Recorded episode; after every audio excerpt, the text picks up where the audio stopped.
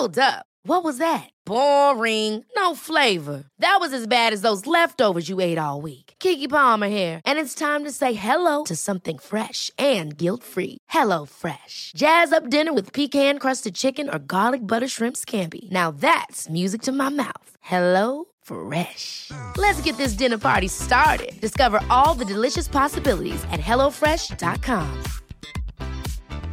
Quality sleep is essential. That's why the Sleep Number Smart Bed is designed for your ever evolving sleep needs. Need a bed that's firmer or softer on either side? Helps you sleep at a comfortable temperature? Sleep Number Smart Beds let you individualize your comfort so you sleep better together. JD Power ranks Sleep Number number 1 in customer satisfaction with mattresses purchased in-store. And now, save 50% on the Sleep Number limited edition Smart Bed for a limited time. For JD Power 2023 award information, visit jdpower.com/awards. Only at a Sleep Number store or sleepnumber.com. I'm Sandra, and I'm just the professional your small business was looking for. But you didn't hire me because you didn't use LinkedIn Jobs. LinkedIn has professionals you can't find anywhere else, including those who aren't actively looking for a new job but might be open to the perfect role, like me.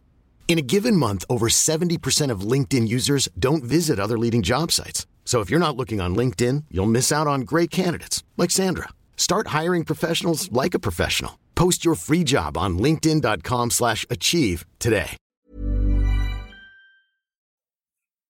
Hello à tous et bienvenue. Je suis Laurita, coach internationale et préparatrice mentale pour les sportifs de haut niveau.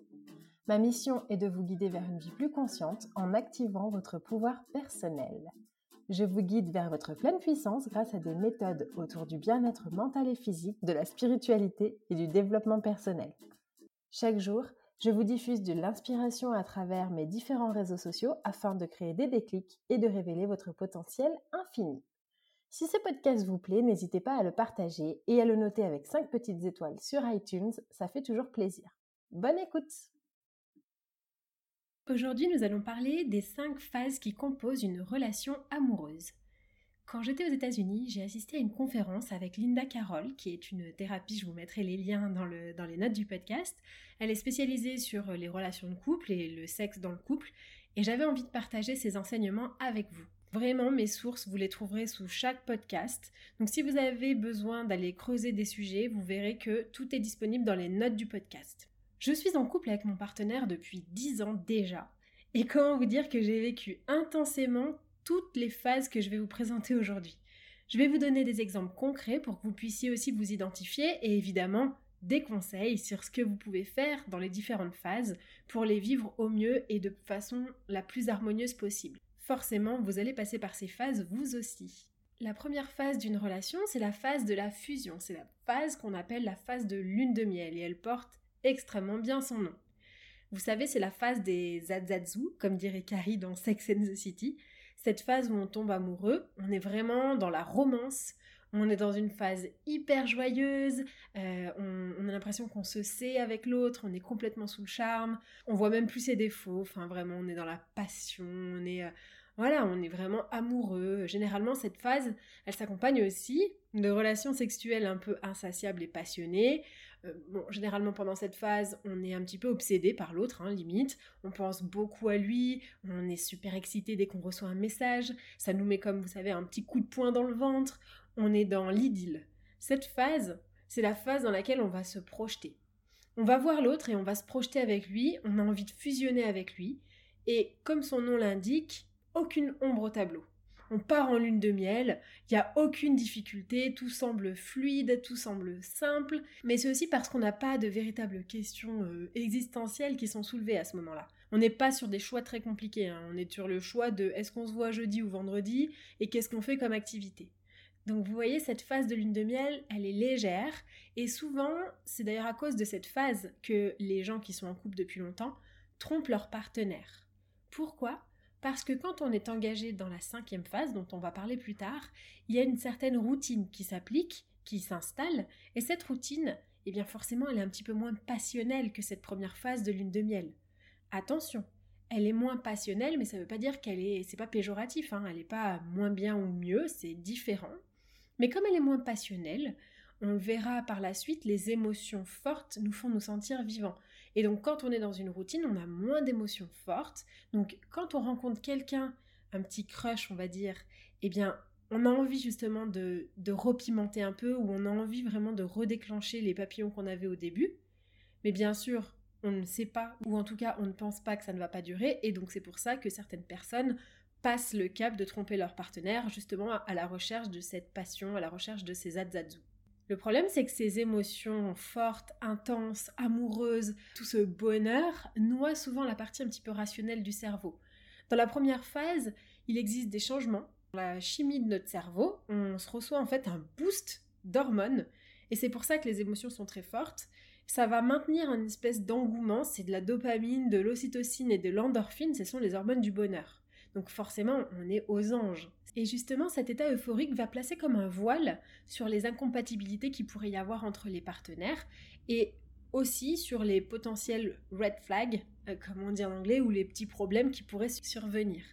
Si je prends mon propre exemple, quand je me suis mise en relation avec mon partenaire actuel, bon, j'étais clairement toujours scotchée à mon téléphone, j'attendais ses messages, euh, je calculais quand est-ce que j'allais lui répondre. Bon, j'étais jeune, hein, by the way, donc euh, vous m'en voudrez pas. Mais voilà, j'analysais tout, j'avais toujours envie de le voir, c'était la phase où voilà, on en parle à tout le monde, on est super excité, euh, et à ce moment-là, on, on, porte aussi nous-mêmes un masque de la perfection. On se montre sous son meilleur jour, on se pomponne, on se met sur son 31, on se met en bombe pour les rendez-vous, et bizarrement, dans cette phase, on pratique aussi l'écoute active. On est hyper tolérant, la personne peut avoir du retard, il n'y a aucun souci, bref. Dans cette phase, tout va bien. Donc si vous êtes dans cette phase actuellement, si vous vous trouvez en pleine lune de miel, le conseil que je peux vous donner, c'est d'en profiter au maximum. Attention toutefois, ne perdez pas de vue que vos émotions et sensations sont évidemment un petit peu exacerbées et que ce bon vieux dicton l'amour en aveugle n'existe pas par hasard.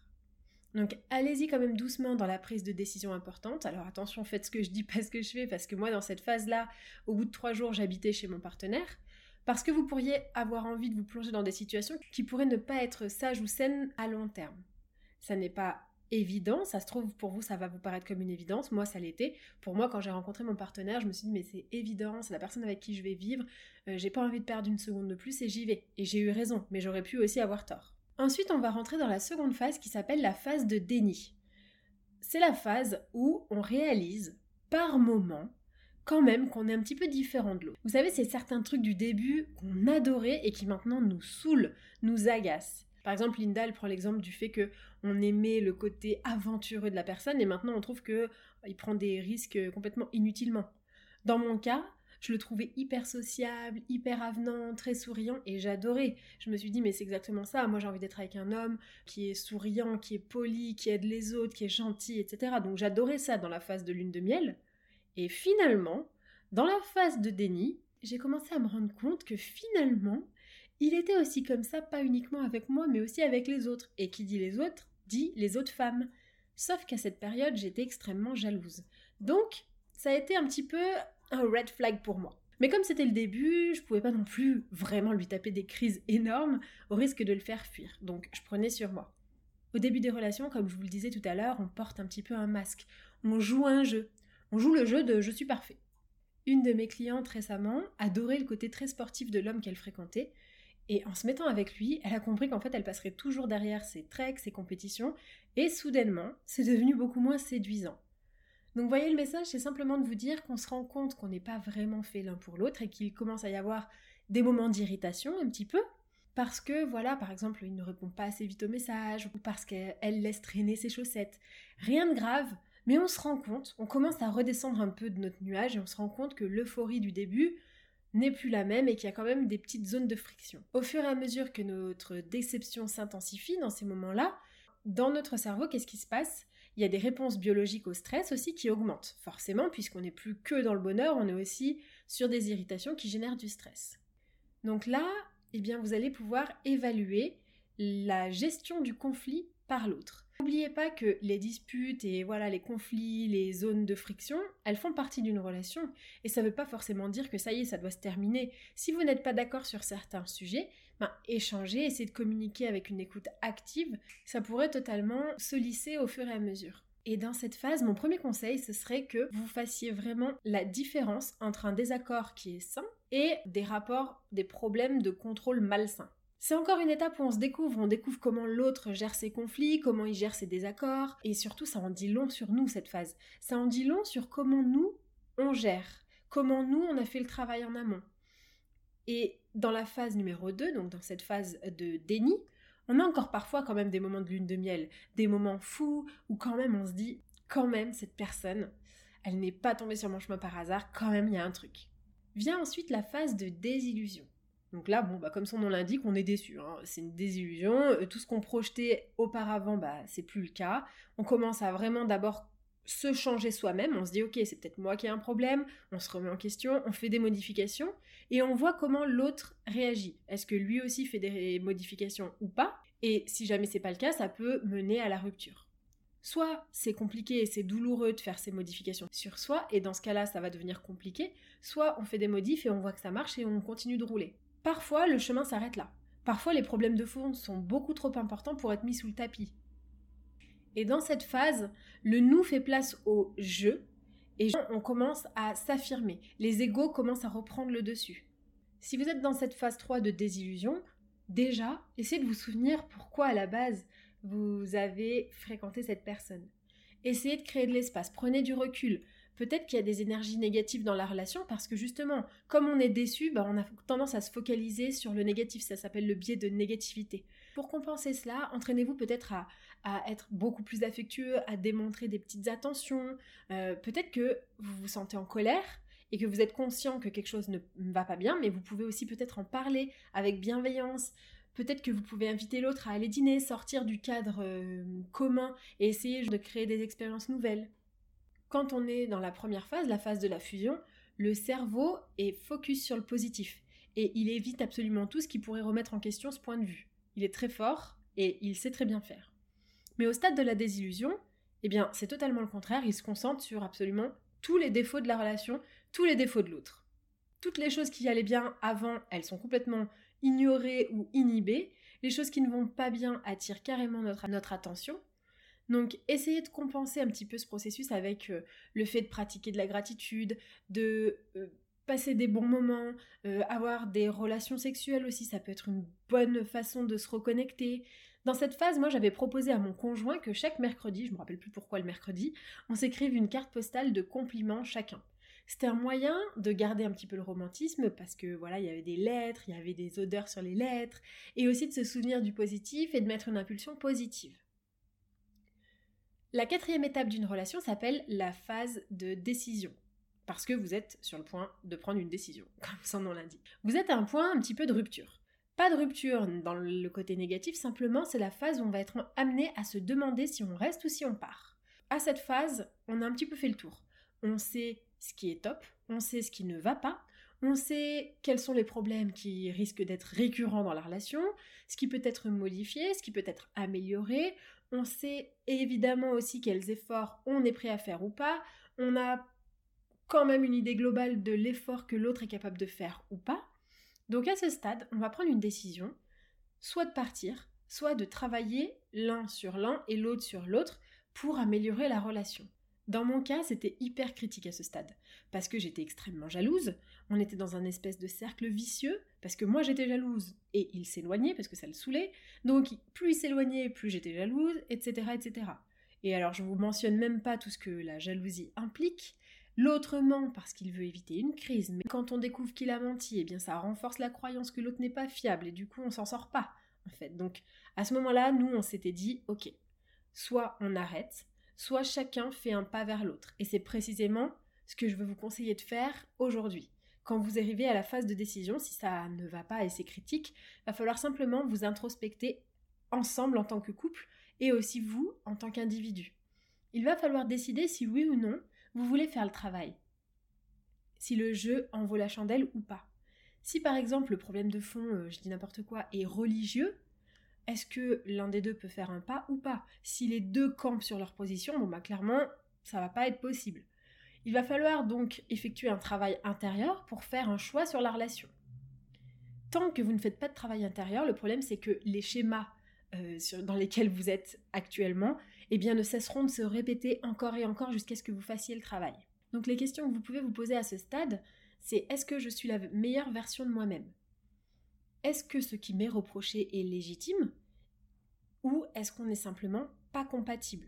Si je prends encore une fois mon exemple, moi j'avais conscience que je n'étais clairement pas la meilleure version de moi-même et que que ce soit avec lui ou avec un autre, la jalousie c'était clairement un problème qu'il fallait que je règle.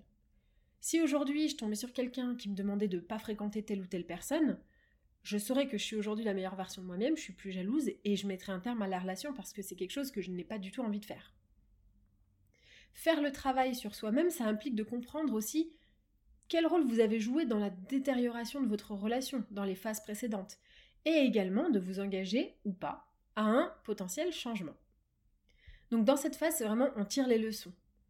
Et on arrive enfin à la dernière phase qui s'appelle la phase d'accommodation, ou en anglais c'est beaucoup plus mignon, on appelle ça la phase d'amour sans réserve. Dans cette phase, on a toutes les cartes en main, on sait que la personne est capable de faire le travail, on connaît ses qualités, ses défauts ou ses axes de développement, parce que j'aime pas trop le terme défaut, on sait sur quoi elle est prête ou il est prêt à travailler, et on sait aussi que cette personne elle est d'accord pour nous accepter avec nos parts d'ombre et de lumière, et de nous aimer dans notre ensemble. Cette phase, c'est la phase dans laquelle notre relation est saine et elle est la plus enrichissante.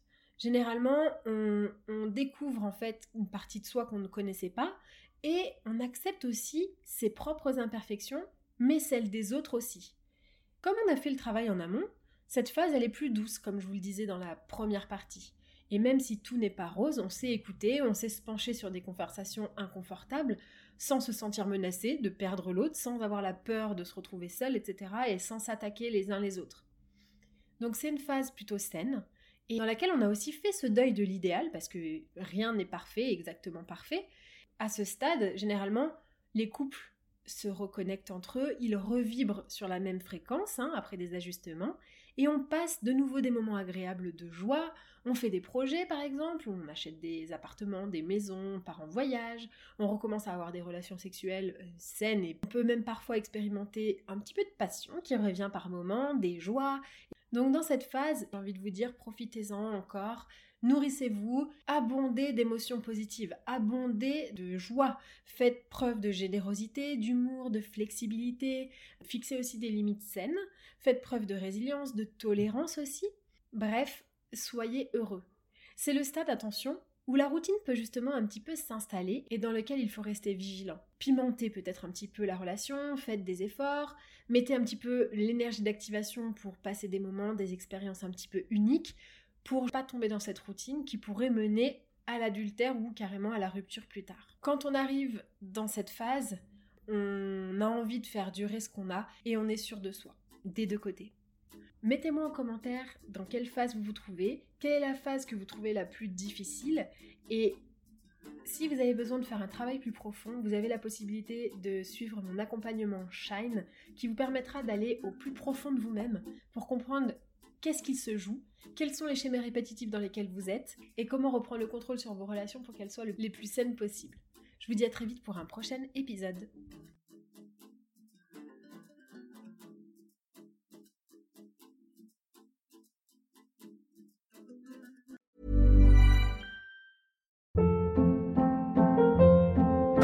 Hold up. What was that? Boring. No flavor. That was as bad as those leftovers you ate all week. Kiki Palmer here, and it's time to say hello to something fresh and guilt-free. Hello Fresh. Jazz up dinner with pecan-crusted chicken or garlic butter shrimp scampi. Now that's music to my mouth. Hello Fresh. Let's get this dinner party started. Discover all the delicious possibilities at hellofresh.com.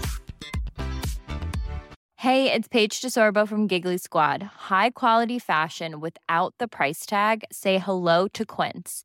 I'm snagging high-end essentials like cozy cashmere sweaters, sleek leather jackets, fine jewelry, and so much more. With Quince being 50 to 80% less than similar brands. And they partner with factories that prioritize safe, ethical, and responsible manufacturing. I love that. Luxury quality within reach. Go to quince.com slash style to get free shipping and 365 day returns on your next order. Quince.com slash style.